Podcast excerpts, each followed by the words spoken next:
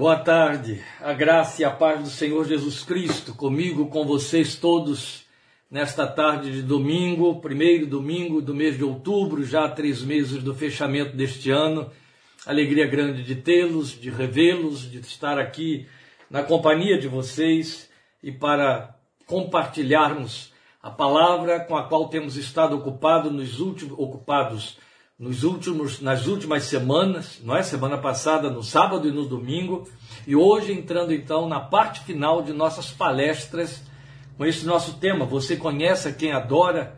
Hoje fecharemos a palestra que Deus colocou em nosso coração em cima do capítulo 6 de João, com o desejo sincero e a oração para que ela tenha atingido e atinja, porque ainda estamos em curso, afinal hoje estaremos fechando com esta quarta palestra ela atinja o propósito pelo qual Deus a colocou em nossos corações. Na verdade, a meditação em João capítulo 6, começamos com o capítulo 5 por conta do contexto, ela está dentro de toda a visão de evangelho que temos compartilhado com os irmãos e que diz respeito, que são os pilares do nosso ministério, da nossa vocação ministerial, do compromisso dentro do chamado que Deus nos fez já por conta de 40 anos de serviço ministerial, mas também um evangelho que entrou em nossa vida com esta proposta, com esta seriedade e comprometimento há 52 anos pela misericórdia e graça de Deus. É muito tempo,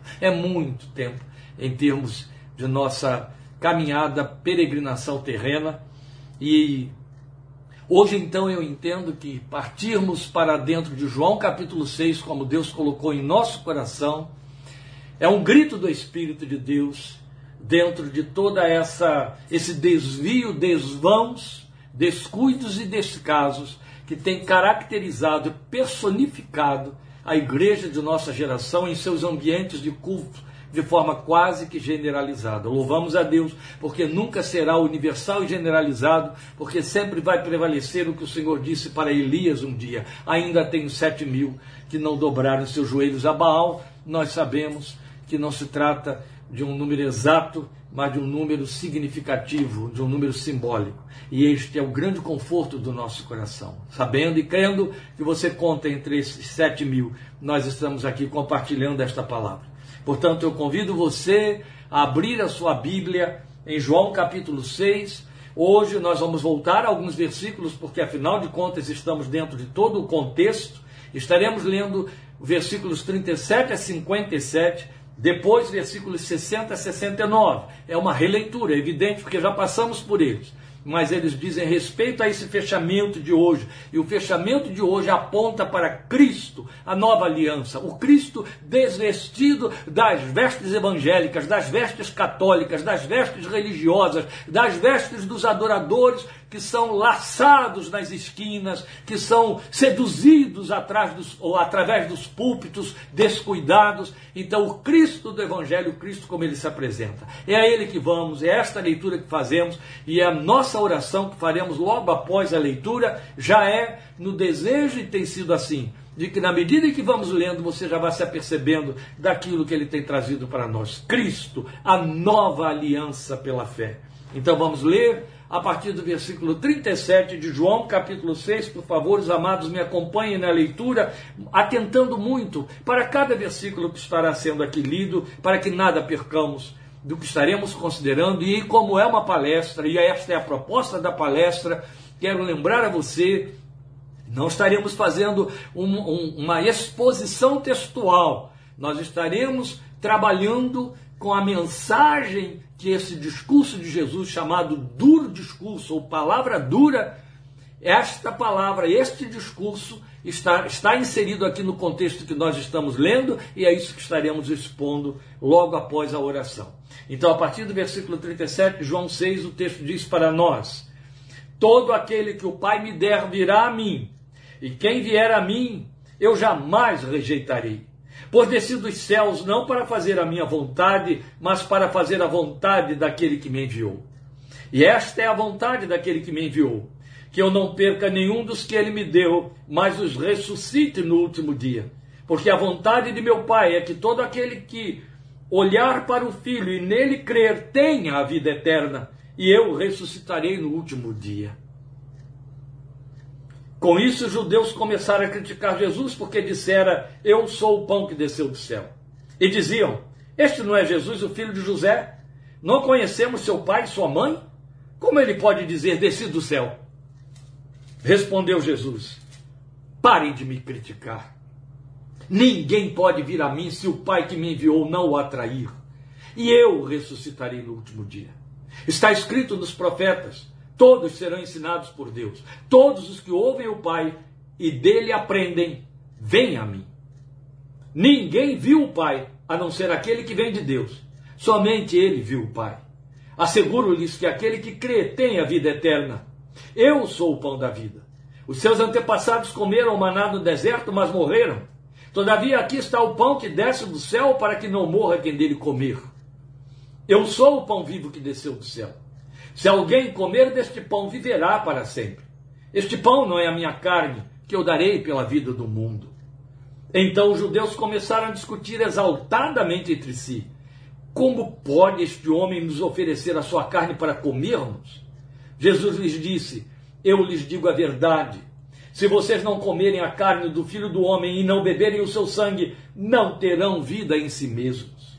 Todo aquele que come a minha carne e bebe o meu sangue tem a vida eterna, e eu ressuscitarei no último dia. Pois a minha carne é verdadeira comida e o meu sangue é verdadeira bebida. Todo aquele que come a minha carne e bebe o meu sangue permanece em mim e eu nele. Da mesma forma como o Pai que vive me enviou, e eu vivo por causa do Pai, assim aquele que se alimenta de mim viverá por minha causa. Agora pulando ao versículo 60. Ao ouvirem isso, muitos dos seus discípulos disseram: Dura é essa palavra. Quem pode suportá-la? Quero adiantar, fazendo uma interrupção aqui, colocando um parêntese, que Jesus deixou claro aqui quatro vezes quem pode suportar essa palavra dura. Nós vamos chegar lá. Só estou te antecipando para dizer que a pergunta deles tem uma resposta. Quem pode suportar esse duro discurso? Quem pode suportar essa dura palavra? Aqueles que ele aponta nos versículos 37, 66 e outros, mais 40, 41. Aqueles que o Pai lhe der. Aqueles que ouvem o Pai esses podem suportar essa dura palavra. Sabendo em seu íntimo que os seus discípulos estavam se queixando do que ouviram, Jesus lhes disse: Isso os escandaliza? Que acontecerá se vocês virem o filho do homem subir para onde estava antes? O espírito dá vida. A carne não produz nada que se aproveite. As palavras que eu lhes disse são espírito e vida. Contudo, há alguns de vocês que não creem pois Jesus sabia desde o princípio quais deles não criam e quem o iria trair. E prosseguiu: É por isso que eu lhes disse que ninguém pode vir a mim a não ser que isto lhe seja dado pelo Pai. Daquela hora em diante, muitos dos seus discípulos voltaram atrás e deixaram de segui-lo. Lembram de uma palavra que ele disse certa vez? Quem põe a mão no arado e olha para trás não é apto para o reino dos céus. Jesus perguntou aos doze: Vocês também não querem ir? Simão Pedro lhe respondeu: Senhor, para quem iremos? Tu tens as palavras de vida eterna. Nós cremos e sabemos que és o Santo de Deus. Aleluia. Vamos falar com ele outra vez. Glória ao teu santo nome, Filho de Deus. Cristo, porta da aliança.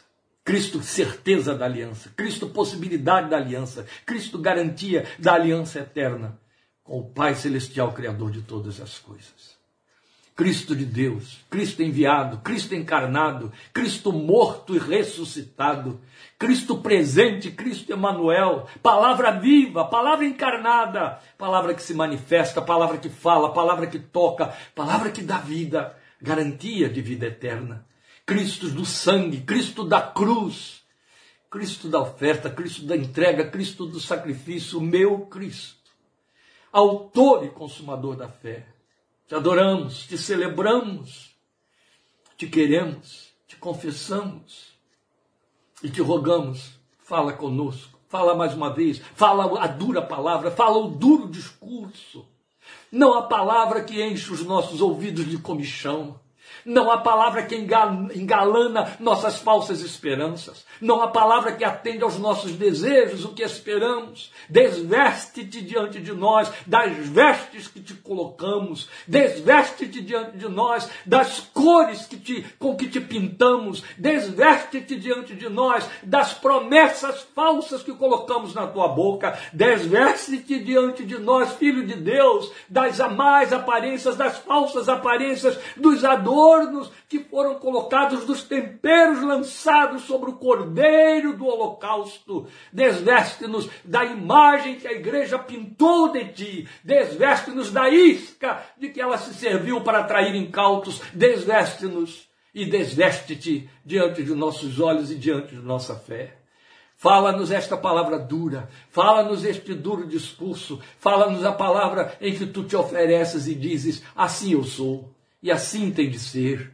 Tu queres me seguir, tu queres crer em mim, tu queres me adorar, tal como aprendeste, viste e sabes que eu sou.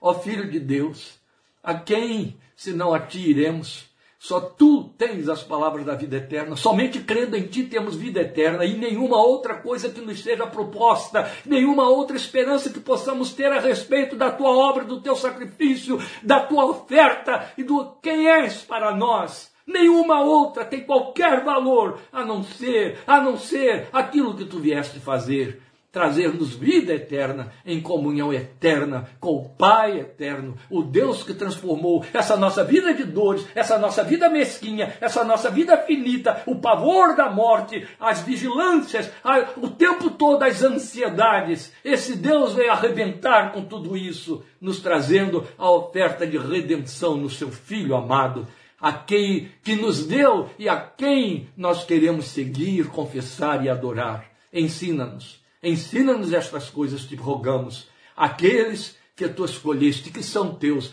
que o Pai deu a ti e que tu selaste pelo teu sangue na cruz do Calvário. Cristo de Deus, nós te amamos, te invocamos e rogamos que fales conosco pelo teu Espírito esta tarde, por amor de teu santo nome, para a tua glória.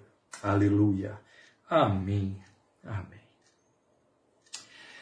Meus amados, o duro discurso, ele começou lá no capítulo 5, ele está bem definido aqui no capítulo 6, ele está dividido em algumas partes, ele começa no deserto, ele começa na beira do mar de Tiberíades, depois ele acaba dentro da sinagoga de Cafarnaum. Está tudo aqui no capítulo 6.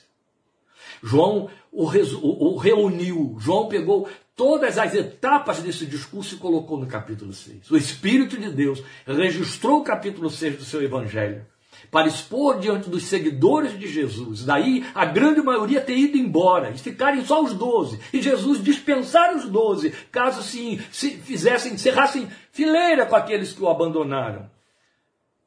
Aqui em João 6, nós temos o Cristo despido das expectativas dos religiosos, despido das cores com que a igreja o tem pintado para torná-lo mais deglutível, mais acessível ou atraente àqueles que ela quer reunir para fazer número. Esse Cristo, cheio de graça, tem menos graça diante da graça que se pretende ver nele. E aqui está a essência da dura palavra do duro discurso. Na verdade, essa dura palavra era dura porque ia na contramão da motivação de todos os seguidores, quanto aos propósitos que os moviam a buscá-lo. Então o discurso revelou Jesus dentro de um quadro que desfigurava o ícone pretendido, sem interesse ou nenhum comprometimento temporal com a vontade e motivação de seus seguidores.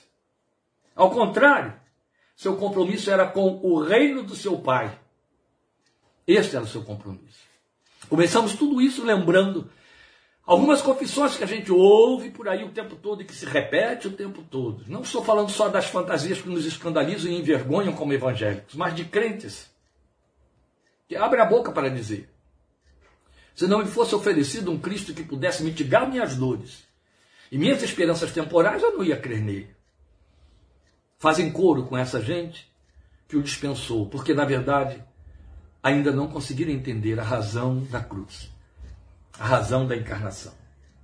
Mas volto a dizer, o compromisso deste Cristo era com o reino de seu Pai. E portanto, porque o compromisso era com o reino de seu Pai, revelando-se como filho de Deus por ser Deus para Deus. Ele se revelou filho por ser Deus para Deus. Não é Deus para os homens. Deus para Deus. Foi isso que Jesus revelou em si mesmo. Entre os homens. Mas para prepará-los para serem para Deus, tanto quanto Ele. Mais que de Deus, mas a sua semelhança para Deus. Entende?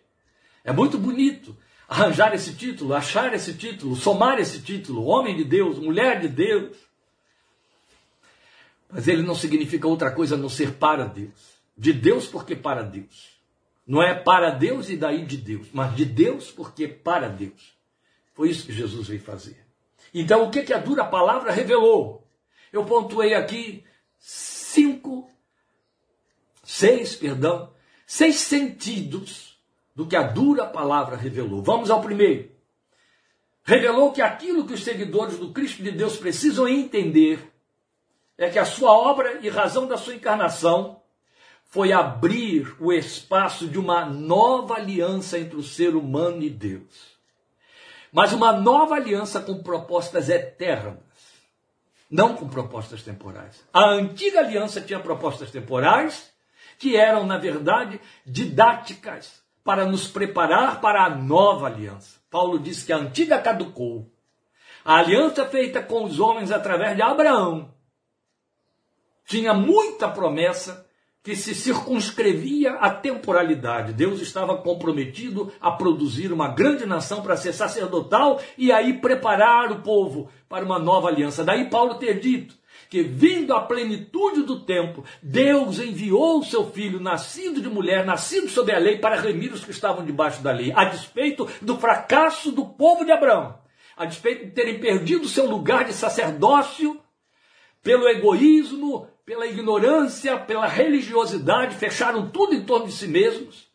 O tempo amadureceu, Deus não deixou de cumprir as, as, os investimentos que ele foi fazendo na sociedade humana, na civilização humana, através daquilo que extrapolava as fronteiras do seu povo eleito de Israel, mas usando a própria ciência da época, a filosofia da época, os pensadores da época, os poderosos da época. E aí o tempo amadureceu.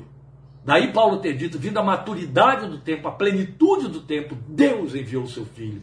Era o momento apesar do fracasso de Israel, era o momento preparado para Jesus encarnar, para Jesus vir. Era o tempo da cruz. E ele veio. Veio para fazer uma aliança entre o ser humano e Deus por meio do seu sacrifício. Jesus veio trazer a possibilidade e o poder de uma nova natureza para os homens. Queridos irmãos, quando a gente vai para dentro das cartas de Paulo, isso salta por todos os lados, em todo o tempo. Paulo é o grande pregador da ressurreição, da esperança, da, da, da vitória da vida sobre a morte. Isso está totalmente miscuído em todos os seus, é, é, toda a sua palavra, em todos os seus ensinos, em cada carta, mesmo na pequena carta escrita para Filemão. Está eivada da esperança da ressurreição a mensagem de Paulo. E a mensagem de Paulo, ela pode ser resumida nesta expressão: Jesus veio transformar o homem numa nova criatura. Que nova criatura é essa? Uma nova natureza para os homens. Nova natureza para os homens, nova natureza, uma natureza que fica na contramão da natureza adâmica, aquela que pertence a todos indistintamente. Então ela se tornaria uma nova natureza para um grupo, para uma minoria, minoria altamente eloquente, mas insignificante em número. Jesus deixou muito claro: são poucos os que passam pela porta da salvação, mas é larga a porta por onde passam os que estão perdidos.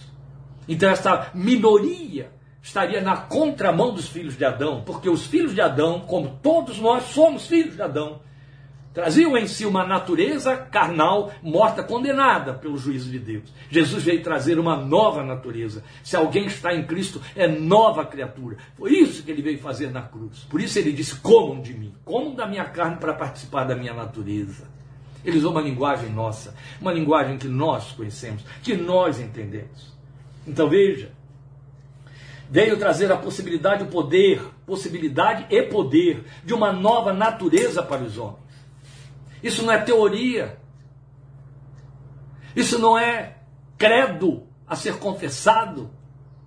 Isso é experiência, isso é existencial. De maneira que, tanto na Bíblia quanto na realidade da história da igreja, qualquer pessoa, muito ou pouco instruída, que tenha um encontro direto e pessoal com Jesus, tem a vida transformada dentro desta nova natureza. Tem a vida transformada para esta nova natureza. Esta é a razão porque dentro da, da Igreja de Cristo você vai encontrar pessoas com experiências extraordinárias de, do, desse, nesse encontro, muito eloquentes, mas vai encontrar outros com uma experiência que é até inexpressiva, historicamente sem registro, no entanto com o mesmo efeito. Nova natureza, nova natureza, efeito, nova natureza. Não é conceito, é efeito. O problema é que estamos vivendo uma igreja de conceitos. E não é por aí. Então, essa nova natureza só seria possível através da absorção pessoal via a fé da vida divina do Filho de Deus, que vai muito além do seu poder divino. Embora o inclua por pertinência, é evidente. Você não pode tirar de Deus o poder que é dele, em hipótese alguma. Mas vai muito além. Depois, e aí é, é a segunda mensagem que está aí dentro da dura palavra, ele sabia que seu ensino só poderia ser crido e aceito por aqueles que o Pai lhe deu. Eu vou repisar isso aqui.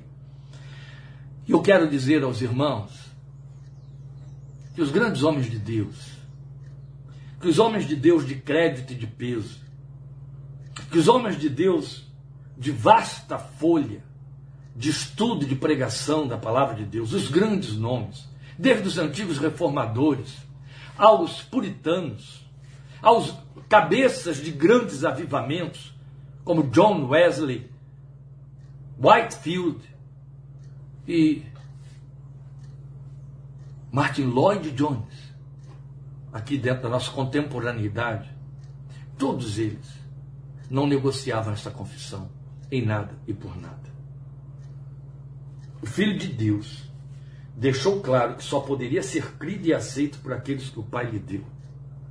Essa pretensão calcada na natureza adâmica, da vaidade do homem, de que ele tem o poder de crer em Deus a partir de si mesmo, de que ele pode fabricar a sua vontade voltada para Deus, quando a Bíblia deixa clara que a vontade do homem é perversa em si mesma.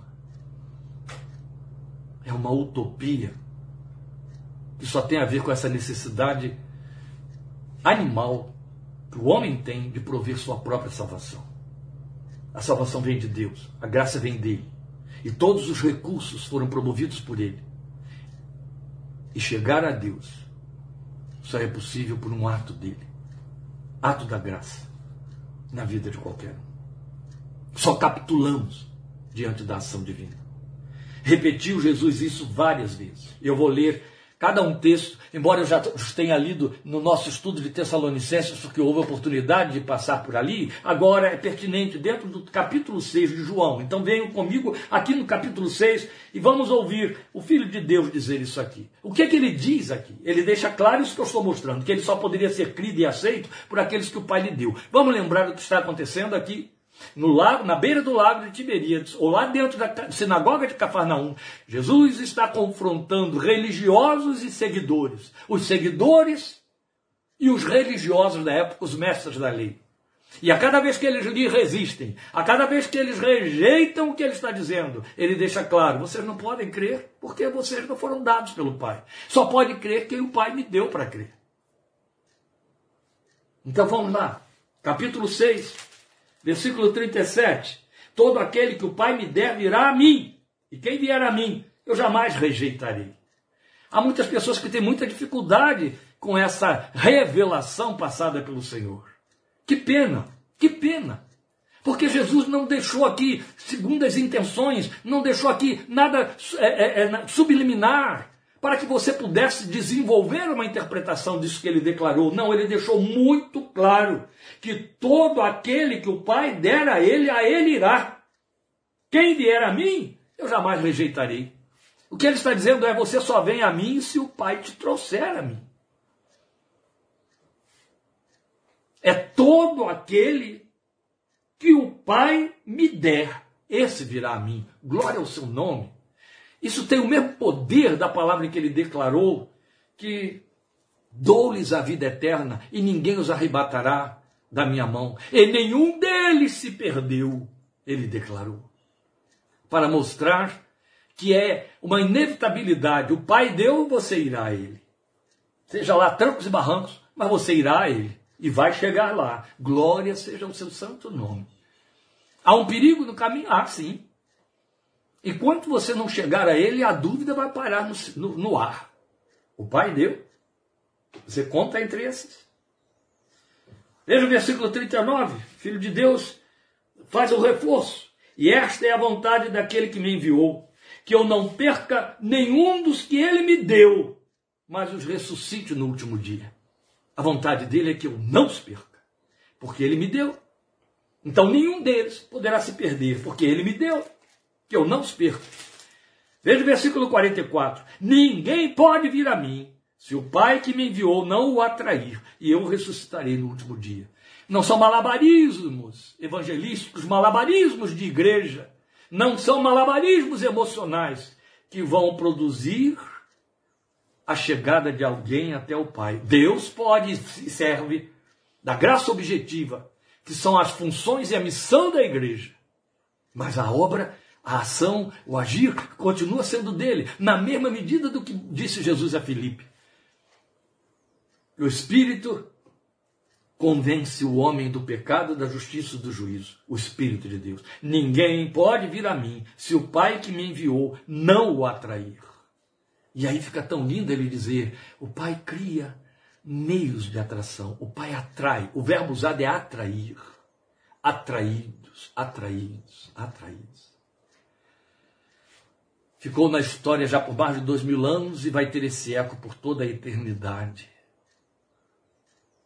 O discurso de alívio de Agripa que o pôs no inferno. Quando Paulo testemunha diante dele, daquele rei preposto, e ele diz para Paulo: Por pouco você me persuade a me fazer cristão. Um poeta da nossa indologia com muita inspiração, baseou-se nessa palavra de Agripa para escrever um hino que diz quase induzido a crer em Jesus. Quase induzido. Ai, quase que eu me converto. Ai, quase que eu me torno cristão. Quase, por causa do quase. Ele está no inferno e vai ouvir isso a eternidade toda. Por pouco. E aí Paulo não perde tempo e diz para ele: quem dera que por pouco ou por muito, tu e todos os que estão contigo se tornassem como eu, à exceção destas cadeias que me prendem. Oh Deus, oh Deus, oh Deus. O Pai atrai. o Pai atrai. Por último, você vai ouvir no versículo 65 o Filho de Deus dizer: É por isso que eu lhes disse que ninguém pode vir a mim, a não ser que isto lhe seja dado pelo Pai. Meus amados, há muito reforço aqui.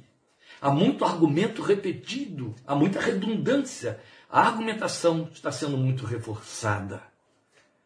Pretender uma outra interpretação e entendimento disso aqui é uma pretensão carnal e perigosa.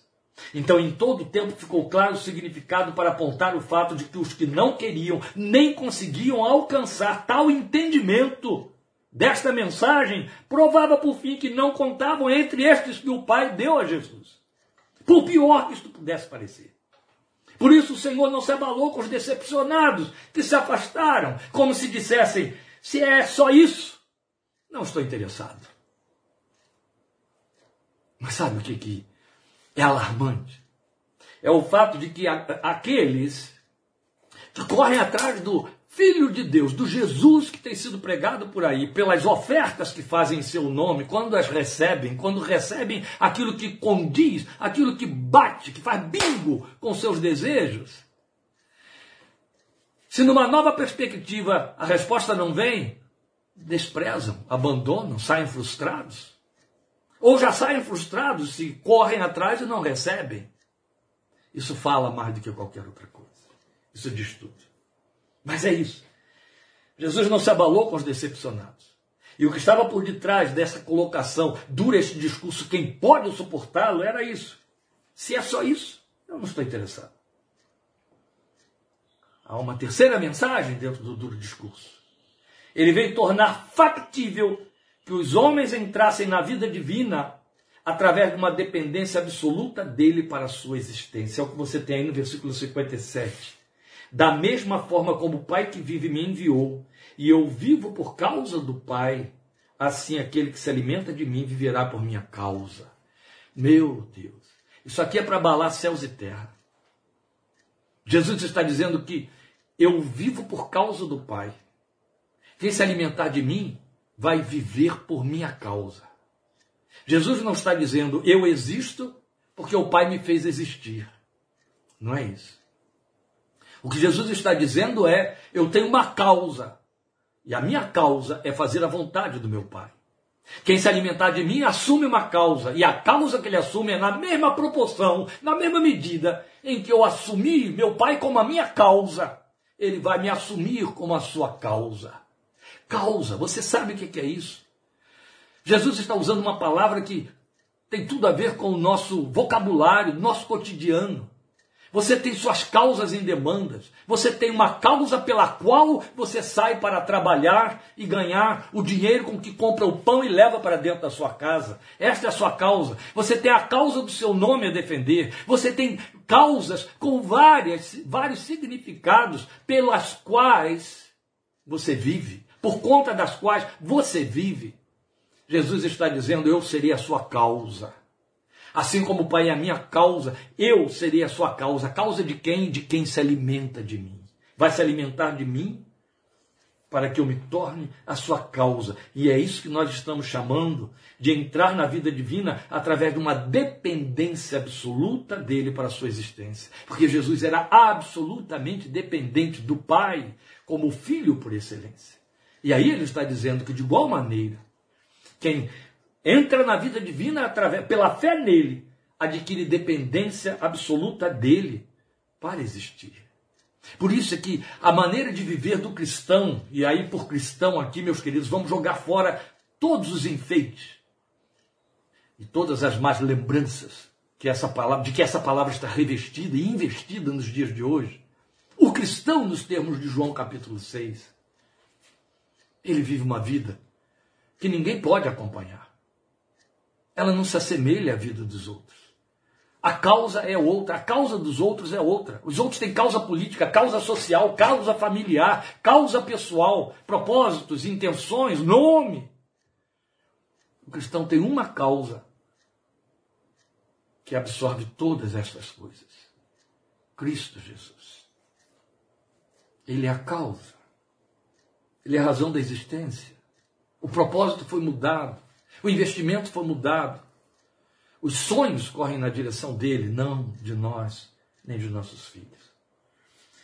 Porque assim, aos que creem, seria possível viver de forma literal o que está no hino de exaltação de Paulo em Romanos 11:36, porque dele, por meio dele e para ele são todas as coisas. Porque dele, por ele, para ele são todas as coisas. Que antes de tudo, significa viver nele, viver por causa dele e viver para ele. Entende? Onde você ficou nisso aí, você é o objeto, mas não o propósito. Entende? Ele. Você foi ocupar o lugar que sobrou. Só isso. A quarta mensagem. Outro tanto.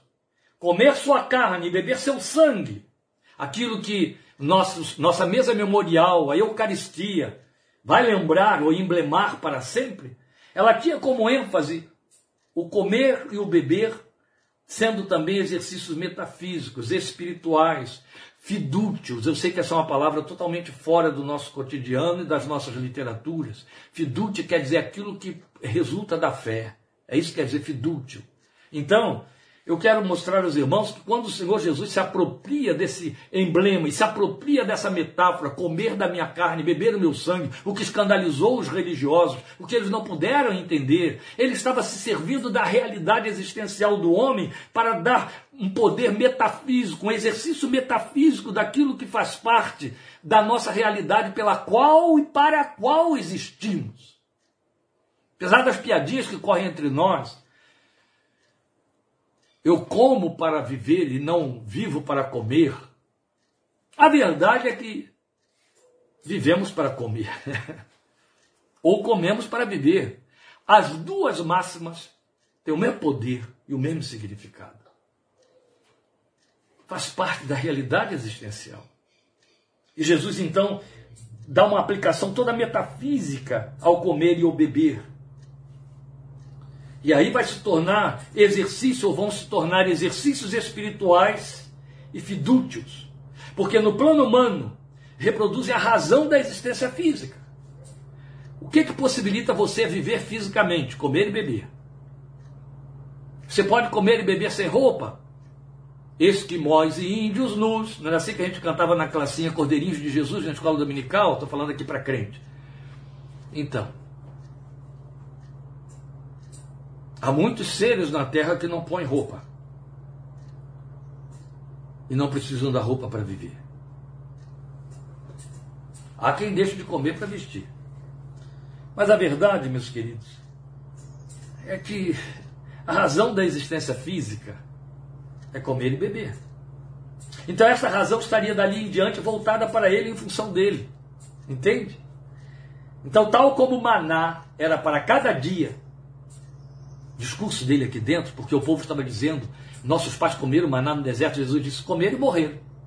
Aqui estava quem é maior do que o pão que Moisés deu, e aquele não era o pão do céu. Eu sim sou o pão vivo que desceu do céu.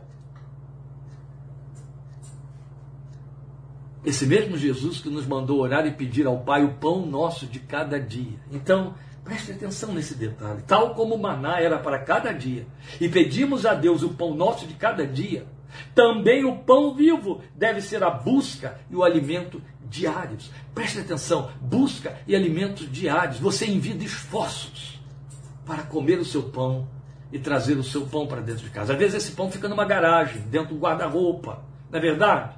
Dentro de caixas com número 38, 40, 36. Às vezes esse pão se transforma num bilhete e você entra dentro de um avião e a porta, na porta da Disney World, esse pão assume várias expressões para trazer sua satisfação. Você envia esforços para alcançá-lo. Você investe para alcançá-lo. Você trabalha para poder ter um dinheiro que possa se transformar nesses pães diversificados conforme seus desejos. Mas a verdade é que você envidou esforços ou herdou os esforços de outro. Seja lá como for, alguém pagou um preço caro e diário pelo pão e paga que você usufrui. O que o Senhor está dizendo é: envie esses esforços para poder adquirir esse aqui, comer de mim, comer de mim. Eu sou o pão vivo. E aí você tem de comer de mim diariamente, com o mesmo envidamento, com o mesmo esforço, é o mesmo investimento, com a mesma carência, a mesma necessidade, o mesmo desejo, o mesmo sonho, voltado para mim. Não é duro esse discurso? Claro que é. Não frustra esse discurso? Claro que frustra. Por isso, centenas viraram as costas ali. A aliança, que é o que ele está propondo aqui, se resume neste binômio, meus amados. Eu por você e você por mim, é o que ele está dizendo. É o versículo 57. Volto a ele. Da mesma forma como o Pai que vive me enviou, e eu vivo por causa do Pai, assim aquele que se alimenta de mim viverá por minha causa. Dependência e propósito. Propósito. Então, qual é o, o resumo do propósito chamamos de aliança? Eu por você e você por mim. Isso é aliança. Aliança é sempre formada por duas partes, ou dois grupos, mas sempre dois. É um binômio. Como ele mesmo pediu ao Pai, em João 17: Eu neles e tu em mim. Que lindo. Aí fecha-se o propósito da aliança eterna, a Trindade. Quem come a minha palavra, quem cumpre os meus mandamentos, eu virei para ele, farei nele morada. Eu e o Pai faremos nele morada. Lindo, lindo. Depois temos a quinta mensagem do duro discurso. A declaração daí do versículo 57. Quem de mim se alimenta, também por mim viverá. Carrega no sentido de uma existência humana do discípulo do Senhor com um propósito. Qual é o propósito? Atender ao plano dele quanto a implantar seu reino através de sua vida. O que, que significa viver por causa dele, viver para ele? Ele tem um reino que é invisível. Ele tem um reino que não se manifesta através de leis humanas, cátedras humanas, magistrados humanos. Não. Ele tem um reino que se manifesta de forma visível através da sua vida, mas que tem uma influência invisível. Ele tem um reino e eu preciso ter comprometimento com esse reino. Sabendo que eu estou aqui fazendo uma conspiração contra um império represento um reino, sou embaixador de um reino, conspirando contra um império, no meio do qual, como embaixador do reino, eu estou vivendo. Linguagem de Bíblia, segundo aos Coríntios capítulo 5, versículos 19 e 20, queridos irmãos, a 22. Somos embaixadores da parte de Deus, como se Deus, por nosso intermédio, rogasse: reconciliem-se comigo. Reconciliem-se então, por Deus, dizemos da parte de Deus. É a linguagem de Paulo. Volto a repetir isso aqui, porque tem um significado espiritual prático e profundo. Nós somos, estamos comprometidos em imiscuir o reino, em conspirar contra o império, representando o reino.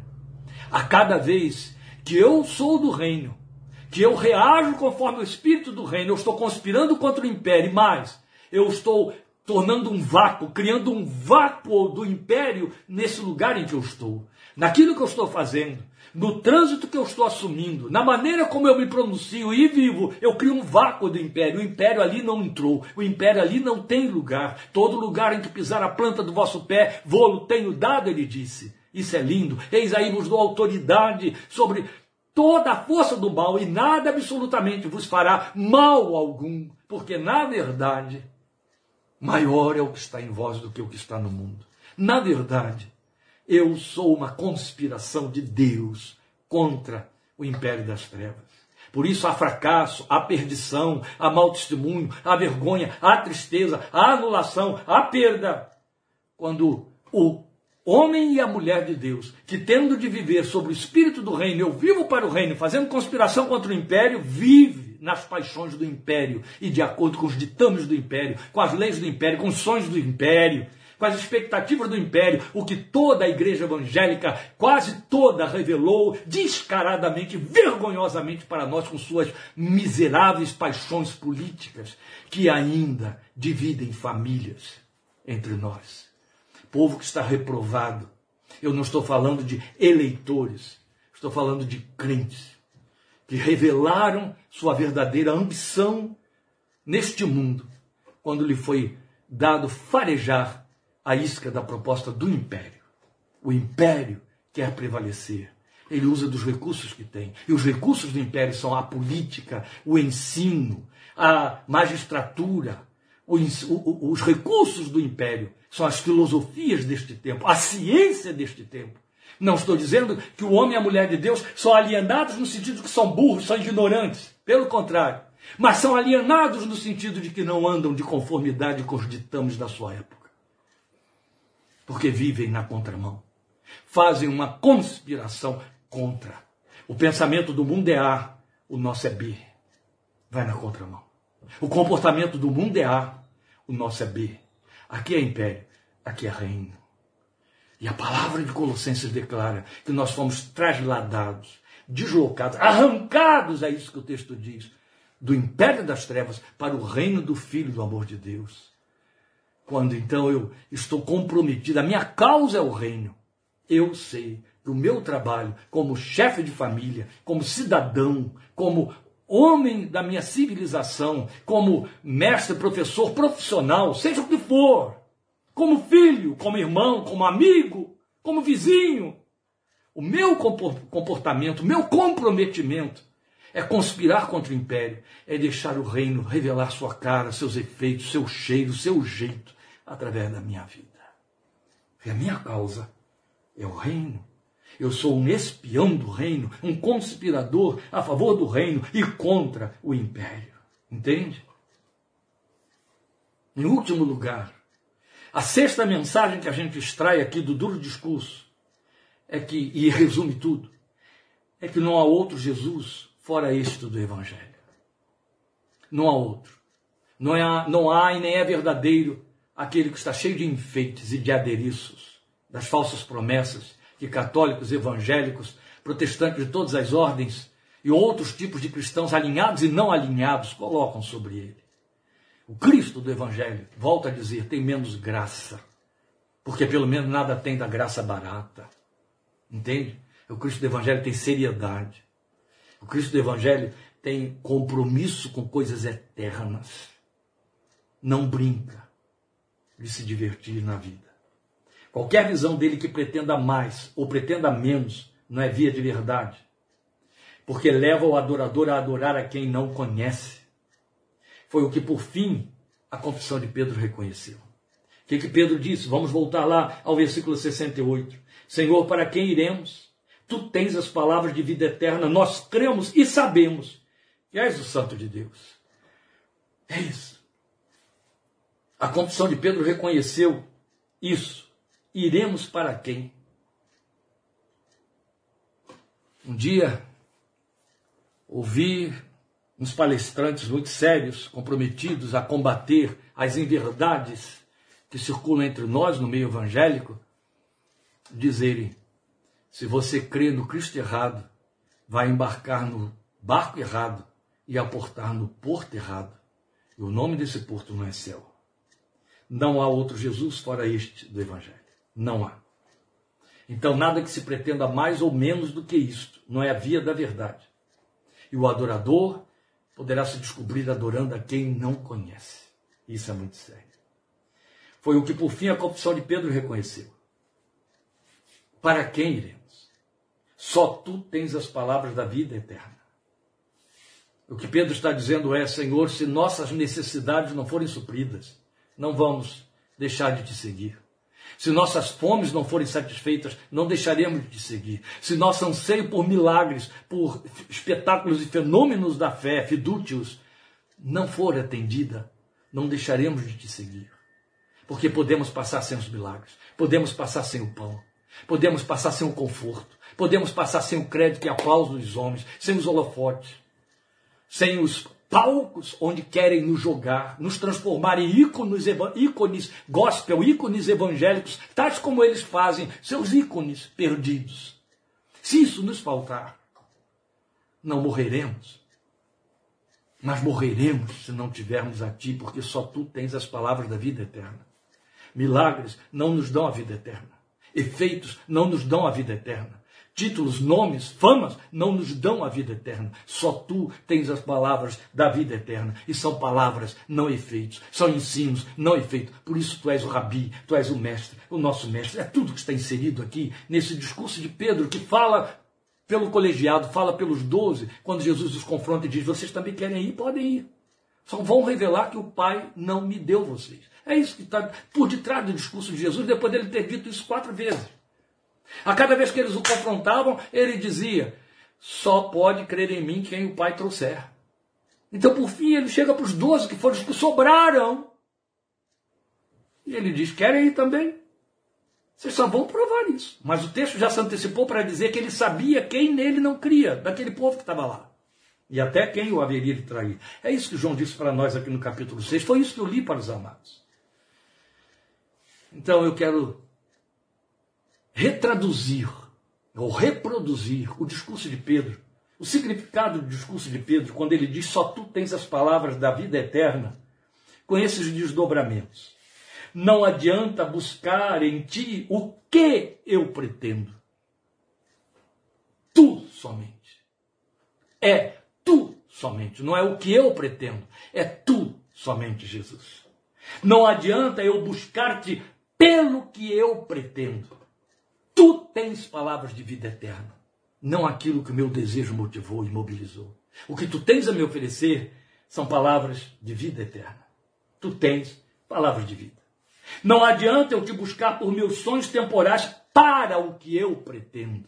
Finalidade, propósito. Tu tratas do que é eterno. Porque um dos nomes dele é Pai da eternidade. Glória ao seu nome. Os que pretendem atrair pessoas para torná-las discípulas de um Cristo com outro propósito e a favor de suas ambições temporais e perecíveis, fabricam um outro ídolo. Fabricam um Cristo ídolo que redunda num pseudo-adorador que compõe uma pseudo-igreja, meus queridos. Por mais que o espetáculo que ela ofereça seduza e convença ou iluda. Jesus, o Filho, o Cristo do Evangelho, não tem compromisso nem com um nem com o outro. Nem com esse Cristo ídolo, nem com o adorador dele. Não é essa a igreja que ele virá buscar na terra. Eu não me surpreenderia se a tão esperada é, é, o tão esperado arrebatamento dos crentes na volta do Senhor, quando se der, não represente, bem diferente da expectativa da pregação que se faz nos púlpitos, multidões e multidões desaparecendo, subindo para os ares, de forma que o mundo embasbacado e assustado fique dizendo, fique ouvindo, vendo e olhando aquela multidão subir. Eu não me surpreenderia se o mundo não se apercebesse, e junto do mundo, sem se aperceber, o desaparecimento de alguns, viesse a se ajoelhar diante da aparição do Senhor, essa igreja que deveria subir para dizer: Tu és o Cristo, Filho do Deus vivo. Jesus Cristo é o Senhor. Quando deveria estar adorando nas alturas, ajoelhada junto dos ímpios, porque não foi arrebatada por não ser a igreja do Senhor. Eu não me surpreenderia se o arrebatamento fosse acontecer com unidades isoladas, de maneira que o mundo nem estaria se apercebendo, a não ser quando se deparasse com o fato de que ele vem e com todos os seus santos. Aí, todo olho verá, seria inevitável. A Bíblia não diz em nenhum lugar que todo olho verá a igreja subir. A Bíblia diz que todo olho verá Jesus descer. É diferente. Porque não é essa igreja que o fantasia ele virá buscar mas aquela que pode dizer como Pedro: duro é este discurso, mas para quem iremos nós? O duro discurso são palavras de vida eterna.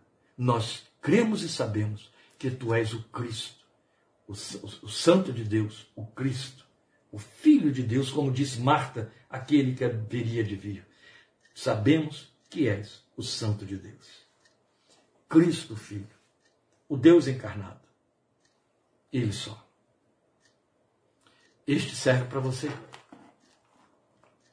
É a este que você adora e quer adorar. Este sim oferece vida eterna e trata de coisas eternas. Só Ele. Se Ele não der nenhuma outra coisa, se Ele não responder a nenhuma oração sua, se a cura esperada não acontecer, se o milagre, o livramento não vier, e quantas vezes não vem, ele continua sendo o seu Cristo. Ele continua sendo aquele para quem você dará respostas para as suas entranhas, para as suas confusões mentais, as suas dúvidas e fobias. Para quem eu irei? Só Ele tem palavras da vida eterna. Ah, se cantássemos mais a vida eterna de Jesus, em Jesus, a aliança que Ele nos ofereceu, como cantavam os nossos adoradores e poetas da antiguidade ao longo de 400 anos de enologia cristã, começando com o Castelo Forte de Martinho Lutero, há 508 anos passados, 506 anos passados. Castelo forte é o nosso Deus, espada e grande escudo. E ali ele fala sobre as desditas da vida, sobre as perseguições movidas por Satanás. Ali ele fala para, sobre as frustrações e decepções na vida terrena. Mas ele declara em todo tempo e em cada estrofe: só Ele é a palavra encarnada, aquele que nos levará para o céu. Louvado seja o seu santo Glória seja a Ele. Vamos orar mais uma vez. E com essa oração eu encerro, deixando aqui o registro da minha gratidão por sua participação ao longo desse tempo. Te adoro, te adoramos. Não queremos outro, Pai. Não queremos outro a não ser o teu filho, o Emanuel, o companheiro de todas as horas. No silêncio ou quando se faz ouvir. Na insensibilidade ou quando se faz perceber. Na ternura ou debaixo da sua repreensão. Só temos a ti, Salvador. Só a ti queremos seguir e só tu nos basta. Se não tivermos irmãos nem a igreja, se não tivermos o púlpito nem os louvores, ainda temos a ti. Irmãos, a igreja os louvores não nos porão no céu, mas tu, filho de Deus, tu que morreste por mim e me trouxeste a natureza do Pai, para que eu viva em ti para ti, é só, és só tu a quem eu quero seguir e servir. Fraco, decadente, falhando, falhando, mas isso sou eu, e não aquele a quem eu honro, sirvo e creio. Tu nunca falhas, tu nunca cais, tu nunca fraquejas, e tu não apagarás o pavio que fumega, nem trilharás a cana quebrada. Porque tu és aquele que declarou muito farto e amplamente: todo que o Pai me der virá a mim e eu nunca perderei aqueles que o Pai me deu. Glória ao teu nome por contarmos entre estes. Glória ao teu nome pela graça e pelo grande dia, que é o desejo e a esperança de nosso coração, quando te veremos e contigo estaremos para sempre. Quer vamos, quer tu venhas, o que importa é estar para sempre com o Senhor. Nós te bendizemos, Filho de Deus, e te adoramos por tudo que és e realizaste por nós na cruz. Glória ao teu nome, por essa fé que encharcou os nossos corações, que dominou e seduziu as nossas vidas, comprando-nos para Deus Pai. Obrigado porque te pertencemos. Desde antes, hoje e para sempre, somos teus e tu és nosso. E então podemos declarar, como a noiva em cantares: Eu sou do meu amado e o meu amado é meu. Glória ao teu nome, para sempre. Aleluia. Amém. Senhor te abençoe e te guarde. O Senhor faça resplandecer o seu rosto sobre ti e tenha misericórdia de ti. O Senhor sobre ti levante o seu rosto e te dê paz.